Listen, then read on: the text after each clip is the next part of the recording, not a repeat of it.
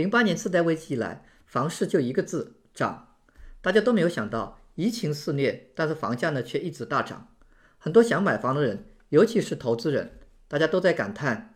等房价跌，等到花儿都谢了。那现在新冠疫苗快要出来了，房市会不会由此迎来转折点呢？而二零二一年的房市机会又在哪里？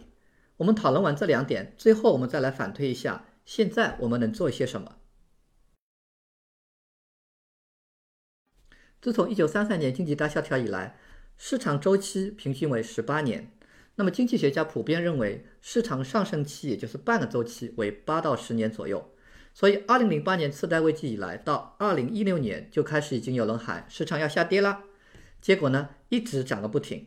到目前为止，这个上升期已经维持了十二年。所以今年我们除了说不断的见证历史，另一句话就是说，经济学的教科书要改一改了。那虽然经济周期的长度的波动性还是蛮大，但我个人还是认为这个周期规律本身是靠谱的。只不过呢，现在的美国市场经济已经基本上被政府和美联储宏观调控住了，所以呢，结论就是市场跌，我认为是必然的。但至于什么时候跌，在很大程度上其实是要看政府和美联储能够拖多久了。那大家也知道，目前疫情下呢，失业率依然是居高不下。但政府呢是在补助租客交房租，政府呢也在不断的延长禁止驱逐的法令，政府还通过 forbearance 来要求银行允许房主呢暂缓贷款月供，所以本该出现的大范围的收租问题啊、月供支付问题啊，紧接着的房子贱卖进入 short sale 就是短卖和 foreclosure 法拍等现象都没有出现，相反呢。由于疫情，很多有房的人不想出来卖房，而很多人呢却想搬到相对独立的自住房，所以导致供小于求。加上现在的利率又超低，所以房价自然是节节上升。政府不会在疫情如此恶劣的情况下改变现有的援助政策，这就是为什么我在微信短视频中提到，其实谁当总统，短期内对房市的影响都不大，只有疫情好转，政策才会放开。所以关键的因素是在于疫情。而像中国一样靠人民和政府把疫情控制住，这在美国这边已经被证实是行不通的了。所以关键的关键就要看有效的疫苗什么时候上市。由于 Pfizer 和 BioNTech 上周公布了 COVID 疫苗中期测试的结果非常的乐观，所以呢，最近最乐观的估计就是疫苗到今年年底之前可能可以通过美国药检局 FDA 的审批。那由于药物量产呢需要一段时间，所以普通大众可能能接受到疫苗的时间大概是在明年两到三月份。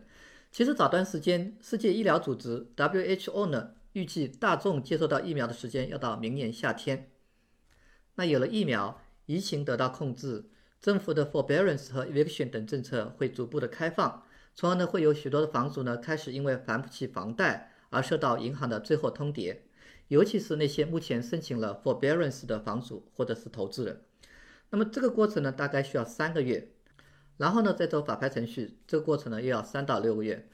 所以这样分析下来呢，其实要到明年九月之后，我们才能看到比较多的法拍房出现在市场上。那当然，房价的下跌呢，有可能会比这个时间稍微早一点，因为一方面呢，有些房主可能更愿意以低价出售房子，而不是进入法拍程序。那另一方面呢？是因为疫情控制住之后，有更多的卖家呢会愿意把房子拿到市场上来卖。但是上面说的呢都是在疫情和政府政策开放相对乐观的情况下讲的，真正的情况呢很可能会比这些要更复杂一些。所以房价的回落如果是发生在明年年底，甚至是二零二二年的年初，也是不足为怪的。注意我上面说的是下跌，而不是崩盘，因为今年大家是实实在在的感受到了美联储的力量。那为了救市呢，可谓是不惜代价，没有底线哈。所以美联储的政策呢，不仅关系到房市的走向，其实呢也影响到了波动的这个幅度。那所以我个人认为呢，疫情一旦控制住，美联储呢应该不会说就撒手不管，任由市场直接就崩盘。他们的放手呢，肯定也是一个循序渐进的过程，并且呢会根据市场的变化来进行调整。所以我觉得跌的时候也有可能是缓慢和小幅度的。那等着房市崩盘再抄底的朋友，我建议是要考虑调整一下你的思路哦。那虽说呢，我个人觉得房市不太可能大崩盘，但是短卖和法拍在明年下半年到下一年年初是很有可能会大幅度增加的。这个呢是买到低于市场价房源的一个特别好的机会。但这两者呢都是需要比较多的知识与经验，所以之前如果没有短卖和法拍经验的朋友呢，我会建议你先去了解和学习一下相关的知识，看看是否适合自己。那我其实最想聊的是每个人所在的当地市场，或者是你最感兴趣的投资区域的市场变化，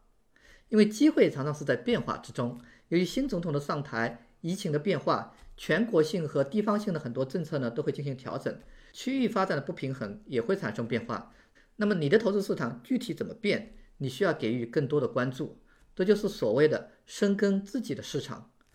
毕竟我们不太有可能去分析全国所有的市场，对吧？那比如你的市场里有什么大的公司迁入或者迁出，城区间人口的迁移是什么样的一个趋势？什么样的房源在变得更受欢迎或者不受欢迎？很多人都知道，现在美国房产投资比较火的就是阳光地带，也是从加州到 Arizona 到 Texas，然后在南部这一带到 Georgia，然后再到东海岸这一带，哈，包括佛罗里达。但你是否也应该把目光投到阳光地带？这个真的是因人而异的。要知道那些地方既然火，那它的竞争自然也更激烈，所以你要看自己有没有这样的竞争优势。那另一方面呢，相对于民用住宅，其实疫情对于商业地产的影响更为显著。比如旅店和零售业呢备受重创，而医疗地产、移动屋、仓储等投资呢却蓬勃的兴起。所以如果你在这方面感兴趣的话呢，无论是受重创的还是刚兴起的，都是很有投资机会哦。但同样的呢，这些投资也不太适合投资新手，所以一定要在进入这些投资方向之前呢，多一些了解和学习才行。那目前我们除了等待，还能做些什么呢？首先是多关注市场动态，前面讲的疫苗的研制投放，政府和美联储的政策动向，尤其是 forbearance 和 eviction 的政策动向，那还有你感兴趣的市场的变化，那这些呢都是需要经常关注的。好在房市呢不像股市那样瞬息万变，所以你只需要有一些关注的投资与新闻网站、公众号啊、视频播客啊，就基本上就可以了。因为大家信息分享都蛮快的。那这里我正好可以广告一下哈，欢迎大家关注我的这个 YouTube 频道，也关注北美地产学堂的其他视频频道，以及学堂每周的文章和活动哦。那其次呢是准备资金，如果你可以通过 Refinance 或者 HELOC 去积累一些存储资金的话，我建议你现在就去联系银行。因为银行现在在这两方面的考核比以往的时候都要严苛很多，而且处理的都非常的慢。那我自己刚办完的几个 refinancing 和 HELOC 呢，都是花了三个多月才完成的。那我在办的过程中发现啊，银行对于贷款的要求是越来越高，所以大家在这段时间要有意识的提高自己的信用分数，然后改善自己出租房的历史记录，在账户上呢也要多一些存款，以便后期需要贷款的时候呢不被银行的各种条件所限制住。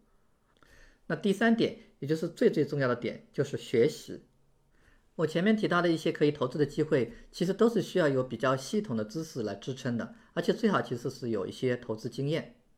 我自己的很多朋友，比如说公寓的 Tim 老师，做旧房翻新的齐一楠老师，虽然自己已经在自己的行业里面做得相当成功了，但是他们每年都是花了几千几万美元去参加培训、听 Webinar，然后买书买资料进行学习。所以我觉得学习呢，不仅仅说是知道事情怎么做，而且更重要的，真的是有了一双善于发现机会的眼睛。